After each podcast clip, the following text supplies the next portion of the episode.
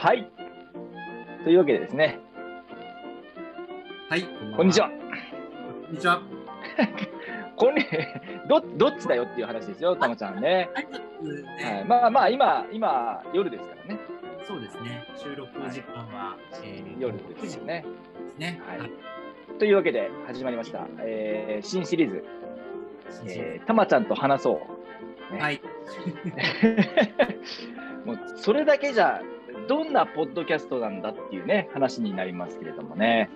ね。はいえー今日はですね、えー私こう、ゼロベースランニングラボラトリーの高岡とですね、はいえーたまちゃん、はい、電気屋の玉川と申します。電気屋のたまちゃんがですね、えー足、ランナーの足問題、はい。はいもうこのここのポッドキャストのテーマは、ランナーの足問題うん。はい。について、電気屋のたまちゃんと話していくっていう、画期的な、はい、画期的、画期的、今までにない、今までにないランニング界にうんイノベーションを起こすには電気屋の力が必要だ。ですね。イノベーションは電気屋から始まる。電気屋から始まる。はい。まあそんなところですね。まあただのね、まあ言ったって、まあね、ただの電気屋じゃないですよ、たまちゃんは？単なるただの電気屋でございます。しがない。いやいやいやいやいや、たまちゃん、今やってることを言ってあげてくださいよ。えー今どんなことやってるんですか、たまちゃん。電気屋の仕事をメインとしてですね、はいはいはいはい。まあ、とあるシューズメーカーの、はい。SNS の、まあ、投稿お手伝いであったり、はいはいはい。えーコーラを作ったり、あ、あ、なにあ、ちょっと今聞こえなかったかもしれない。あクラフトコーラ、クラフトコーラ？はい、これはもクラフトコー販売を見据えてですね、ラ。はいはいはい。おります。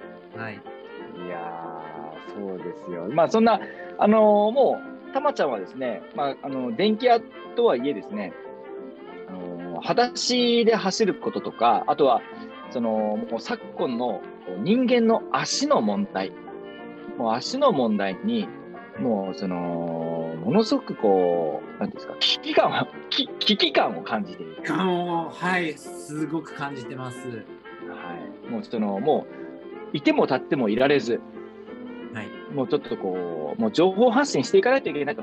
もう人間の足がこのままでは、もうこう、もうあね、どうしようもなくなってしまうから。そうですね。で、う足ん、出ると、まあ、体だけでなく心も崩れていくっていうのがちょっと自分がいろいろ勉強した中でつながってきたので、なるほど。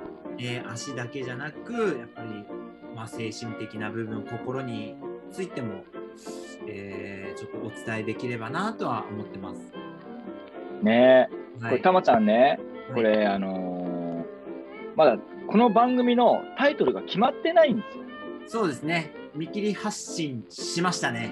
完全にね、何も決まってない状態で、たまちゃんと話したいっていう体で、あの僕がオファーを出して、今、今ここです。はい、まあですねそうですね。まあそうですね。はいまあそんなこんなでですね、まあとはいえですね、このリスナーの皆さんもですね、あのもう絶対に、まあこれ、基本的には30分ぐらいの尺で、えーお届けする番組にする予定なんですけれども、もうこの30分、絶対に損させない時間にしますんで、そうですね。ね。まあ、はいにまあ、よまあ、2倍速でもいいです。2倍 ,2 倍速じゃちょっとあれかな、1.5倍速ぐらいで聞いていただくぐらいでもいいかもしれないですけど、ね、ねもうまったりとした中で、まったりとしたこの時間の中で、確信をついていく、人間の足についての確信をついていくという、この番組ね、していきたいと思いますけれども、よろしくお願いします、たまちゃんね。はい。はい。いやー、まあ、あの、まあ、今日のこの番組のタイトルは、はい今日話しながら決めようぜっていうね、そうですね打ち合わせでありましたけれども、決まらないかもしれないですね。決まらないかもしれませんけれども、まあ、もしかしたらね、リスナーの皆さんから、この、はい。この番組はこのタイトルでいいんじゃないのっていうね、えーご意見もいただくかもしれませんけれども、まあ、そういうご意見もね、えーたくさんお待ちしておりますので、はい。重要なので入れていきましょう。そうですね。はい。はい、でね、たまちゃん、もう早速入っていきましょう、今日のね、そうですね。内容に。はい。はいいやー、ね、そう、あのね、たまちゃん、はい。あれなんですよ。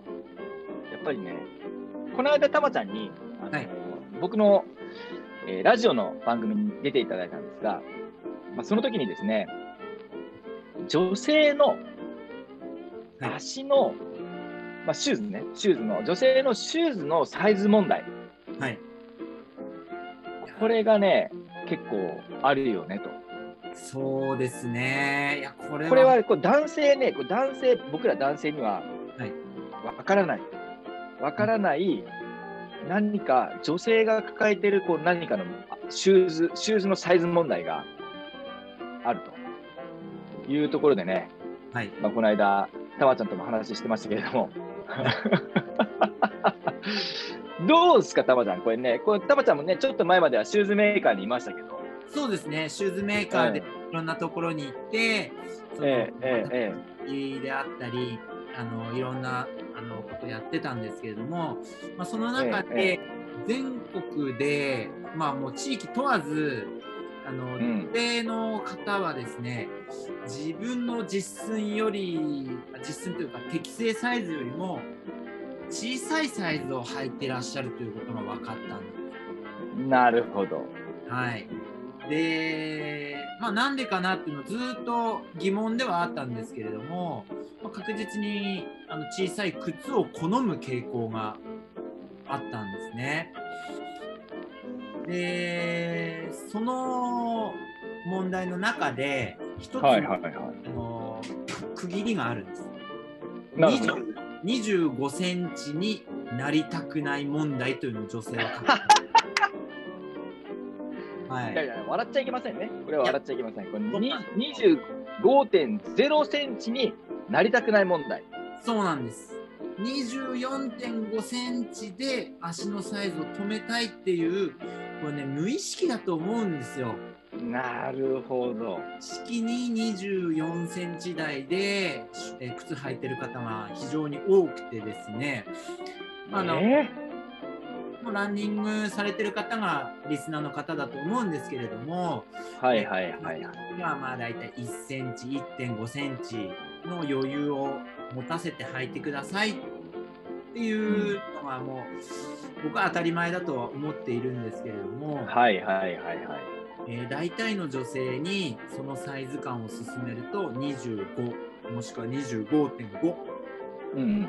このくらいのサイズの方が非常に多いというのが分かったなるなるほうん、でも皆さん、えー試し履きではその大きいサイズ測れるんですけれども結局24.5に戻すんです。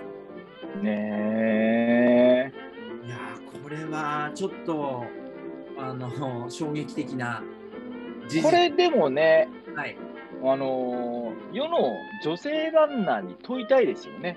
そうですえね。どえそれどうですかとえそううんそういうのありますかというところもね、ちょっと聞いてみたいところでありますよね。そうですね。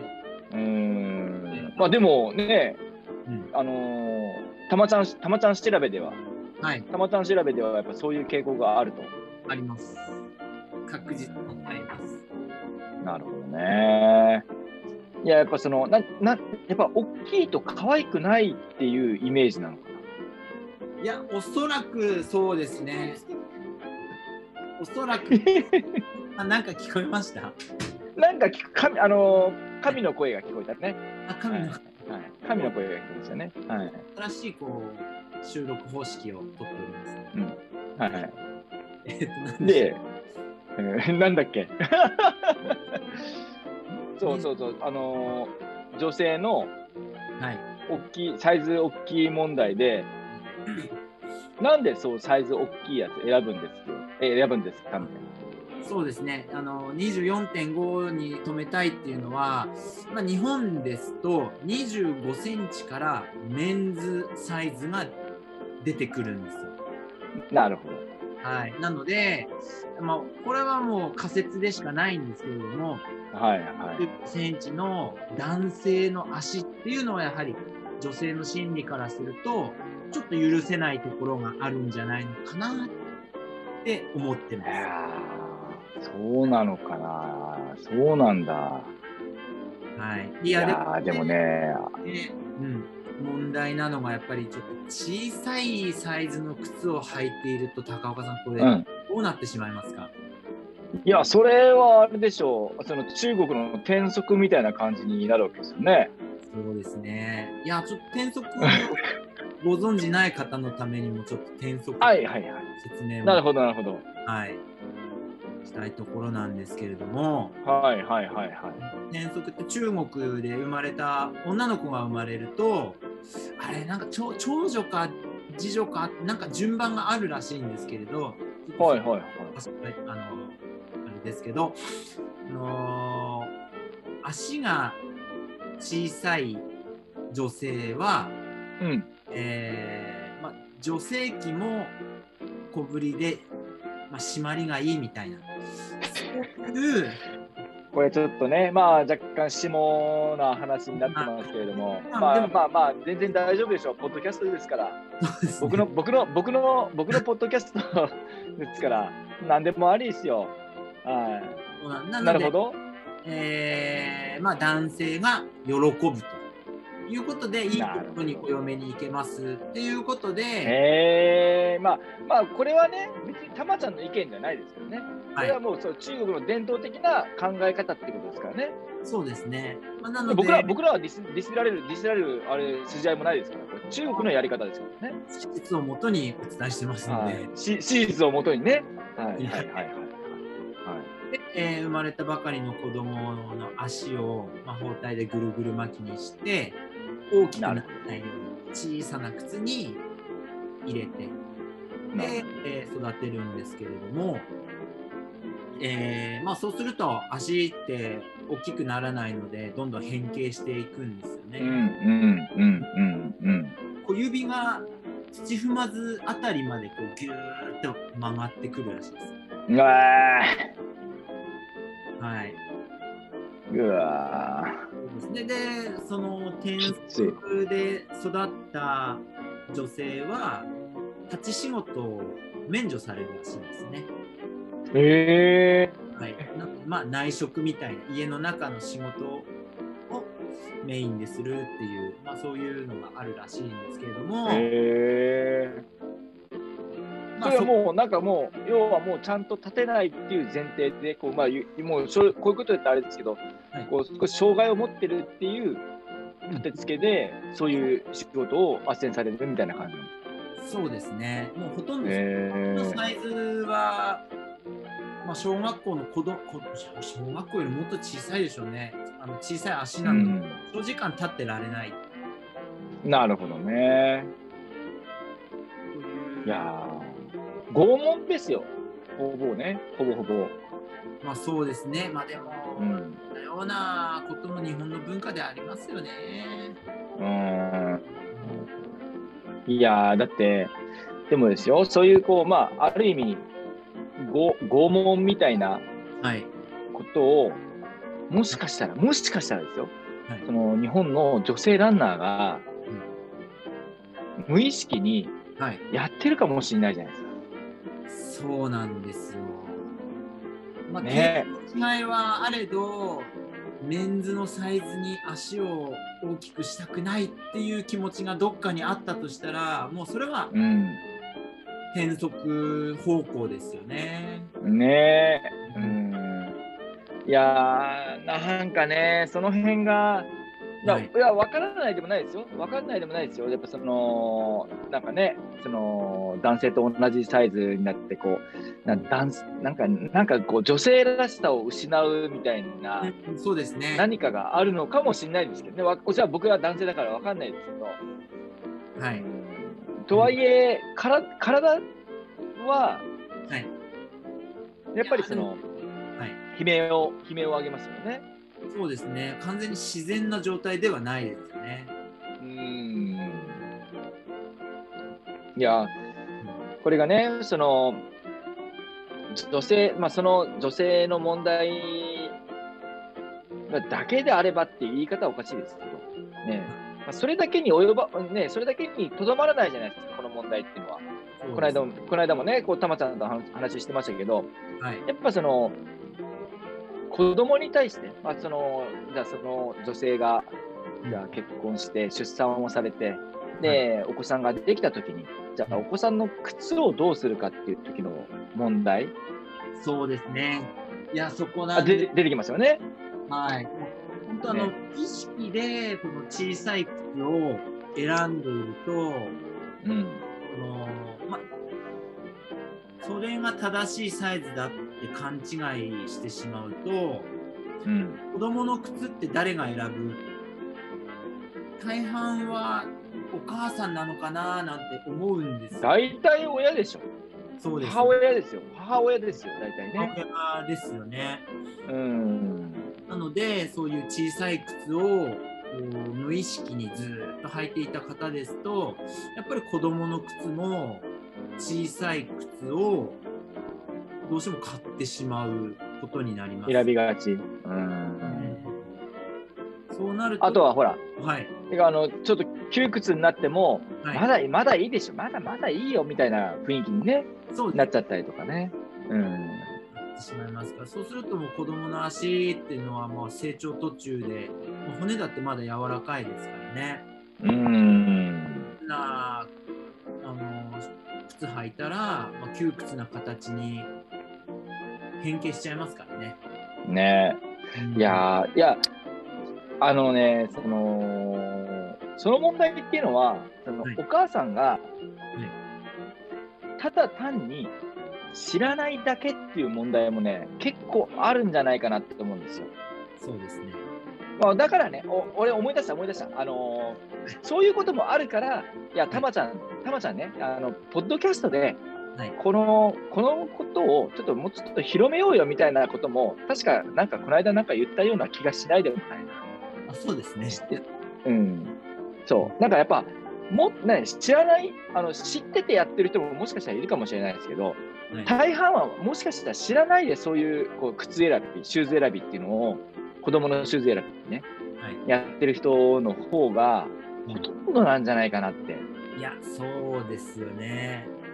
うーん。その子供靴を選んでいる、まあ、シチュエーションで、適正サイズを知らないお母さんと、まあ、子供なんか絶対知るはずないですから、うんうんうんうんうんうん。状態で買い物してたら、いい靴とは巡り合えないですよね。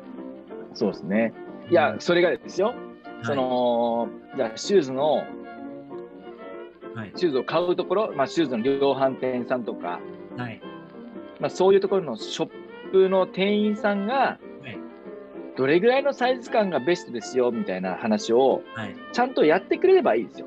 そうですね。で、じゃあこれがやれてるかどうかっていうのは、もうその、要は、奇跡ですよ。奇跡ですよ、本当に。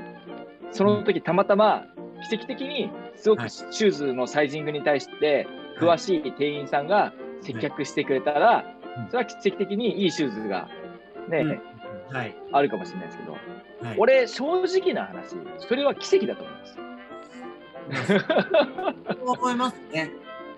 うんはい、いない、あのね、これはね、あのーもう、あのーもうちゃんとやってよっていう意思も込めて言いますけど、はいそのシューズの量販店さんに、ちゃんとサイジングを指導できる人をもっと増やしてほしい。いや、そうですね。うん。本当に。はい。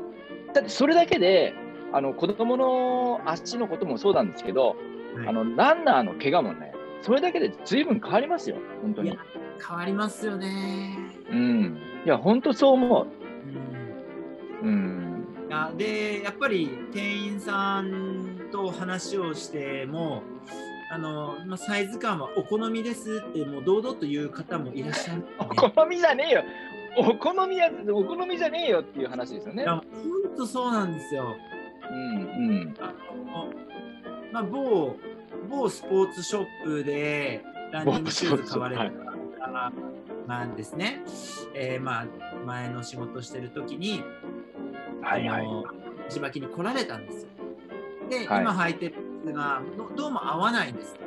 なので、あ、じゃあちょっと。見せてくださいって言ったらですね、まあ中にあの結構立派なインソールが入ってたんですよ。はいはいはい。いいインソール使われてますねと。ちょっとはいはい。これ抜いてみましょうか。抜いてみたら、もう一個インソールが入ってました。うん、図工。図工っていう、まあ、図工ですよ。量販店の接客って、そういうこともあるなと。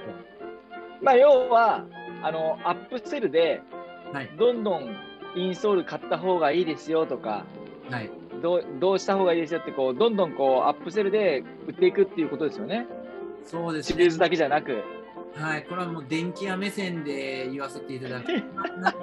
単価アップですよ、単価アップ。そうでしょ。だから電気屋さんの前に、あはいの電池が並んでる、あのレジの前にで電池が並んでるのと同じような雰囲気ですね。あもうもうもうもうその通りです、その通りです。買ったらウイルス対策ソフトはいかがですかいやいやいやいや、そうですよ。はい。あそれよりひどいかもしれないですね、正しいやいや、それはまだね、電気屋さんがレジの前で電池を売るのはまだ良心的ですよ。あ、忘れてたなって、あ、そうだ、買わなきゃいけなかったってこう気づかせてくれる感じはあるから。そうですね。まあでもね、やっぱりね、シューズのインソール問題は、やっぱこう、ちょっと、うんあの踏みとどまって考えてほしいとか、その、本当に必要かどうかなのかっていうのを考えてほしいですね。そうですね。うん。その前に何かやることがあるんじゃねえかと。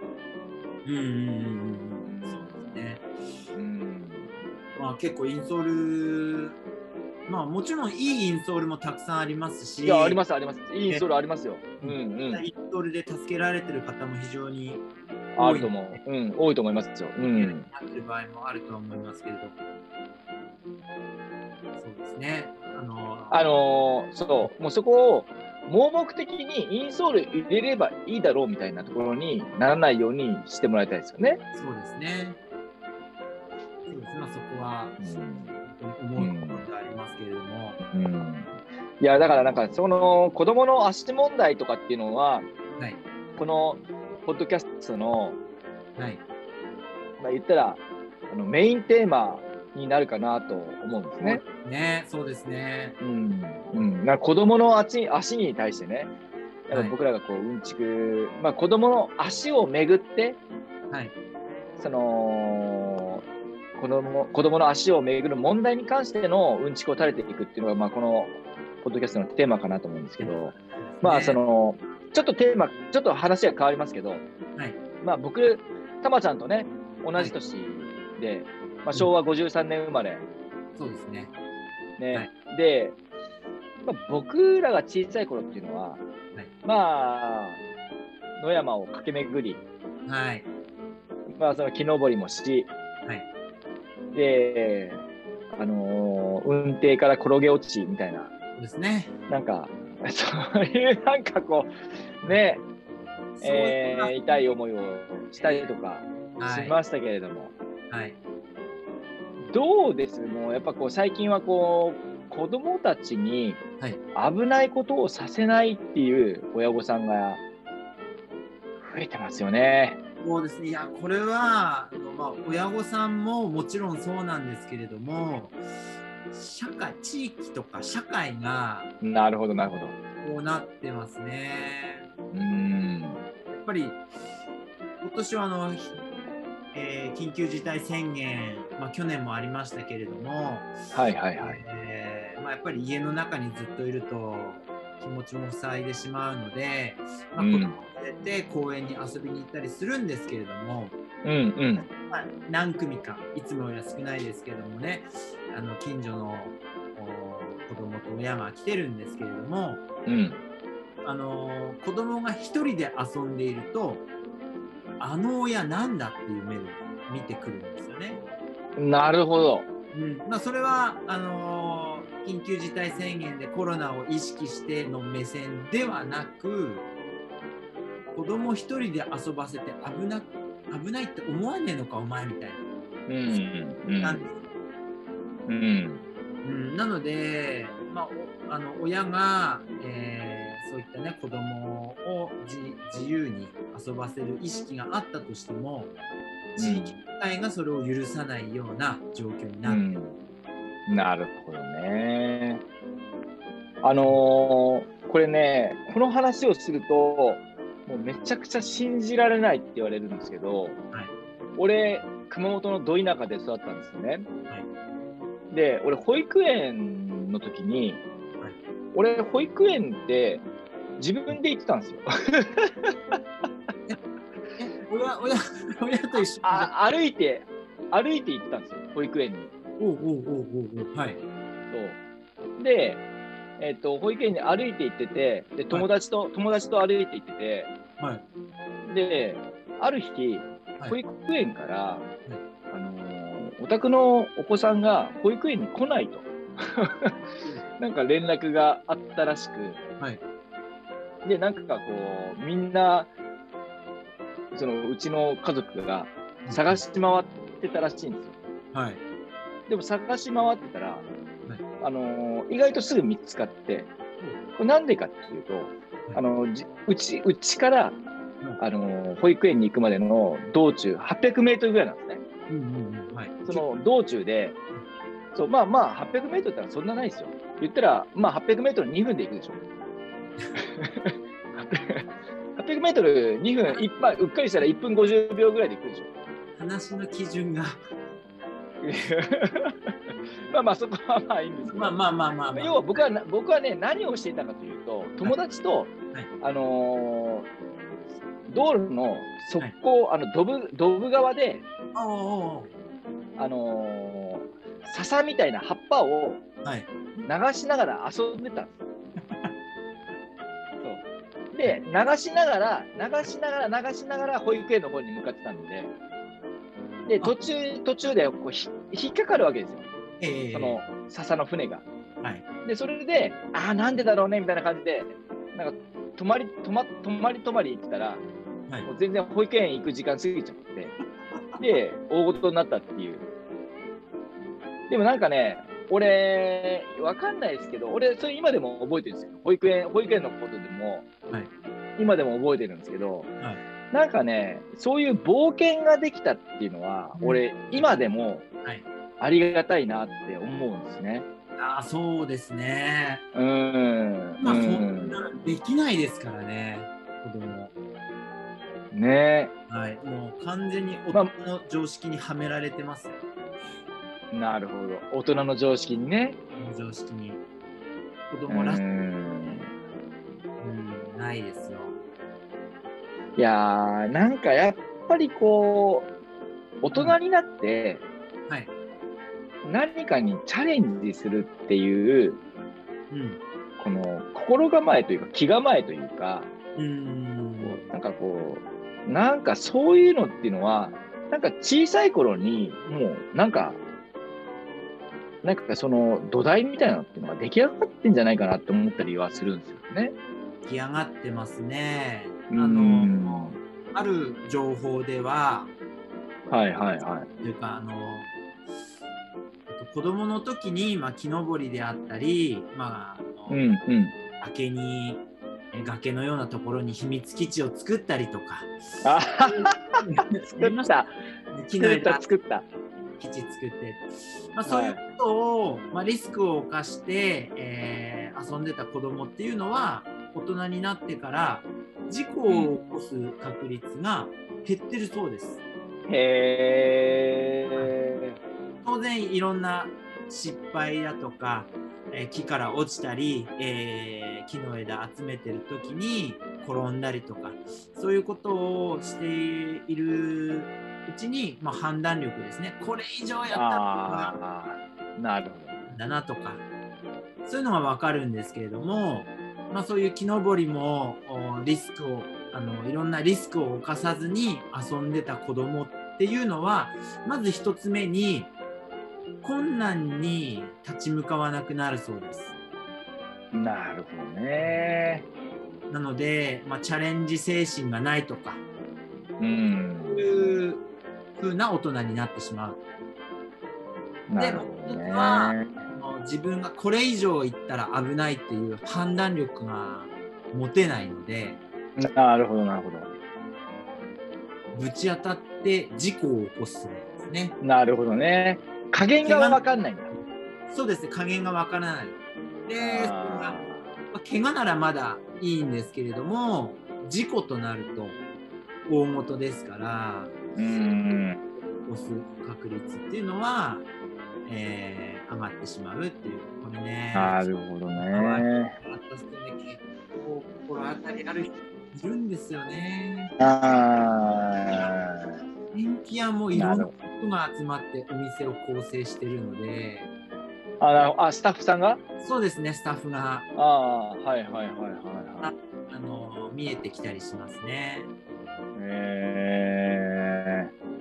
なのー、で、いや、こいつは、こいつは、あの、幼少期に木登りしてんだろうな、みたいなのも、もう、なんとなくやっぱわかる。雰囲気的に。ね雰囲気的に分かりますね。やっぱりそうういうん話すと、木登りじゃないですけど、いや、俺子供の時こんなことしてさ、あはーっていうエピソードが出てきますよね。なるほどね。なるほどね。ねうん。いや、だからその、チャレンジすることって、はい。まあまあもちろんその困難が、ま、もう間違いなくね、あのー付きまとうわけじゃないですか。そうですね。だからそのでも本当はそのチャレンジすることって楽しいことなんですよね。まあ、楽しいことと多分ね、あのーまあ、両天秤というか、まあ、どっちもやっぱこうチャレンジすることは楽しいことでチャレンジすることは危ないことだったりとか困難なことだったりとかするっていうはい。ことがあると思うんですけどね。なんかその本当は本当は多分小さい子ってやりたがるんですよね。そうですね。うんなんかそれっていうのは、もしかしたら僕たちの DNA の中に、そもそも組み込まれているんだけれども、はいもしかしたら親のエゴとか、うそういう価値観で、うんその DNA 的な何かを、ん。はい。チャレンジ精神をはい、ちょっとこう、そぎ落とされてるというか、いや、もうそのなんかそんなことになってるのかもしれない。そうですね。もうあの、大人って子供をしつけるじゃないですか。うん、うん、うん。っていうことが、もう今、まさに高岡さんが言った子供らしさをなくして、大人に都合のいい子供に仕立て上げるっていうふうになるほどね。から、うん、それがね、それが良い子、良い子っていうね、そうですね、俗に言う良い子、俗に良い良い子ですよね。はい。いかんいかん。もうそれじゃあ、そうなん。もっともっとねやんちゃな子供が必要なんですよ。やんちゃな子供ね。な子供ですよ。うん。はい。いいや、やっぱね、わかんないけど、もう、これ、俺が言っていいかどうかわかんないですけど、もうね、やんちゃな人たちが、はい。もっと増えないと、うんうん日本ってもっと元気にならない。そうですねでね、これはね、やっぱバランスなんですよ。何高岡何言ってんだよ、そんなやつが増えたら、もうあのーに日本もこう、なんかコロナでわんさかになっちゃって、大変なことなんじゃんかって多分言われるかもしれないんですけど、そこはね、バランスなんです。もう大人だからバランスを取んなきゃいけない。うんやんちゃさと、うんやっぱその社会とのバランスと、これやっぱこう、うまくバランスを取れる。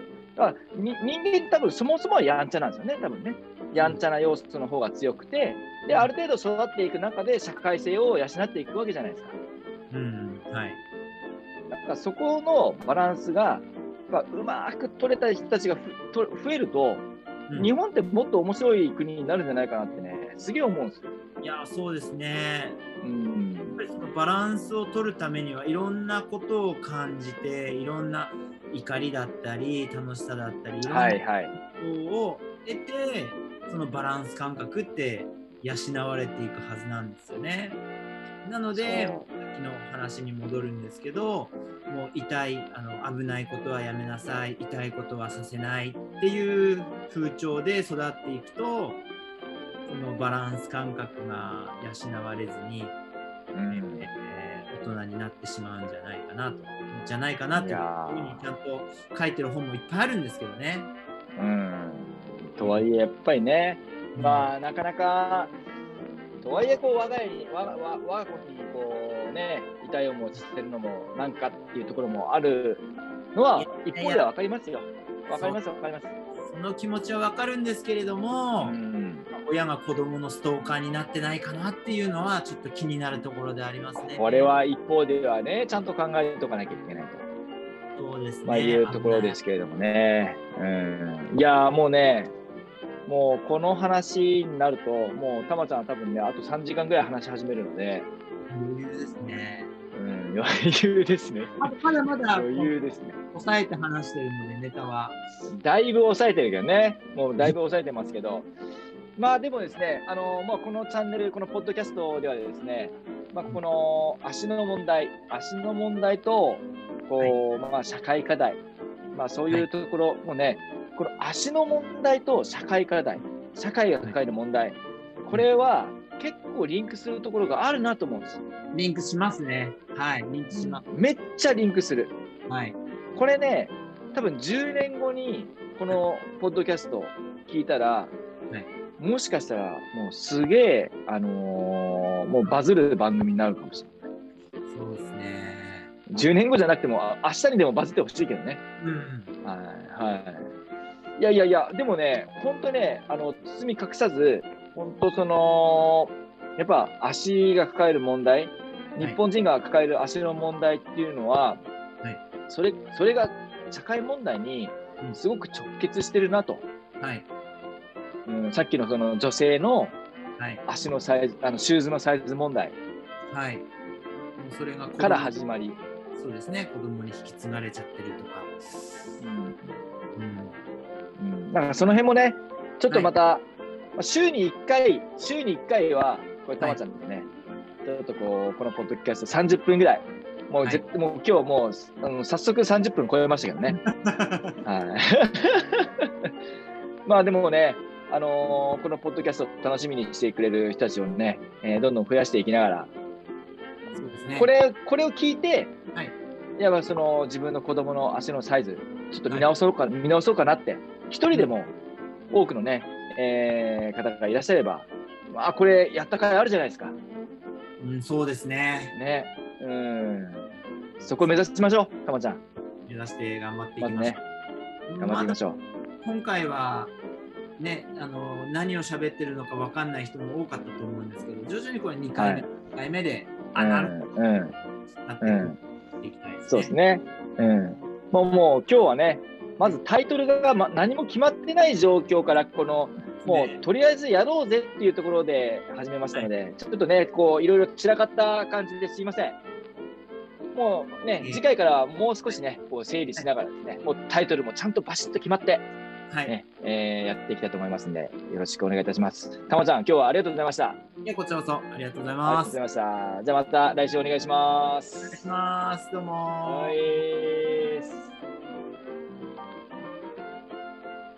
はい。